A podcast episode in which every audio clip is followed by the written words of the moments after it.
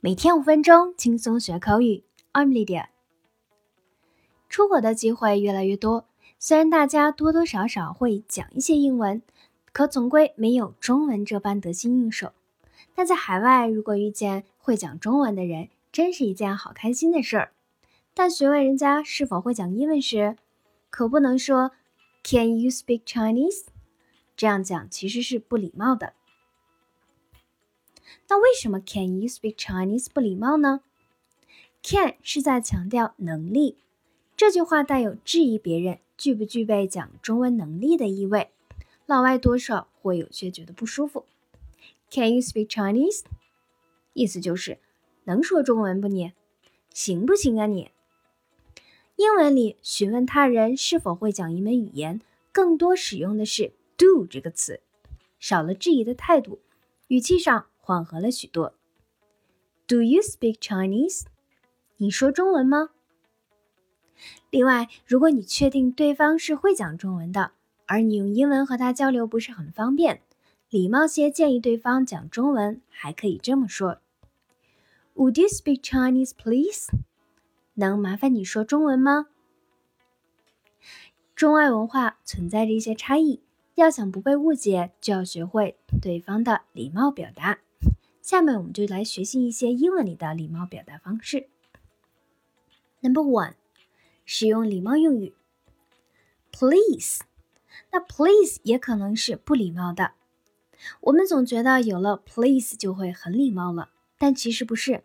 是否礼貌得看 please 的位置。如果放在句首，一般会带有命令的语气。好，那同学记一下，句首的 please 很不礼貌。中间的 please 比较礼貌，句尾的 please 最礼貌。For example, please could you do that again？不客气的，有命令的意味。Could you please do that again？这个语气还算客气。Could you do that again, please？这是最客气的语气。Number two，谢谢。 Appreciate, thank you, thanks, cheers 这几个表达谢谢的单词程度依次递减。那在这里，cheers 要慎重使用。有些上了年纪的人不喜欢这个词，觉得太随便；而有些年轻人呢，又觉得和关系铁的人才会用这个词，所以不是所有场合都能使用。Number two. 我们要巧用一些缓和词。第一种情态动词，would、could，缓和要求或者命令。For example, Could you lend me your bicycle？你把自行车借我骑一下好吗？Would you like to tell me what happened？能告诉我发生了什么事吗？Could。表达征求意见，征求同意。For example, Do you think I could take the tomorrow off? 我明天可不可以休假呢？好，第二种长句再加上虚拟语气，表示谦恭的态度。那这一条呢，主要用在正式场合。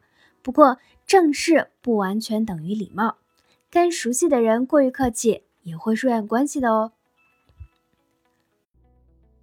For example, do you think it would be alright if I turned all lights on? 我把灯都打开可以吗？Number three，我们要巧用一些反义疑问句，巧妙的使用反义疑问句可以跟对方构建联系。For example, it's a tricky problem, isn't it? 这是个棘手的问题，不是吗 ？Number four，你可以先给积极的反馈，再把原因讲清楚。For example, Would you like to come to my place for dinner tonight？要不要今晚来我家吃饭？I'd love to, but I am afraid I had to miss a dinner. My excitement is due tonight. 我很想去，但是恐怕要错过这次晚餐了。 今晚我作业截稿。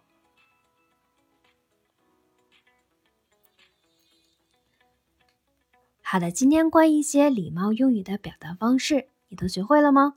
我们下期节目再见，See you next time，bye。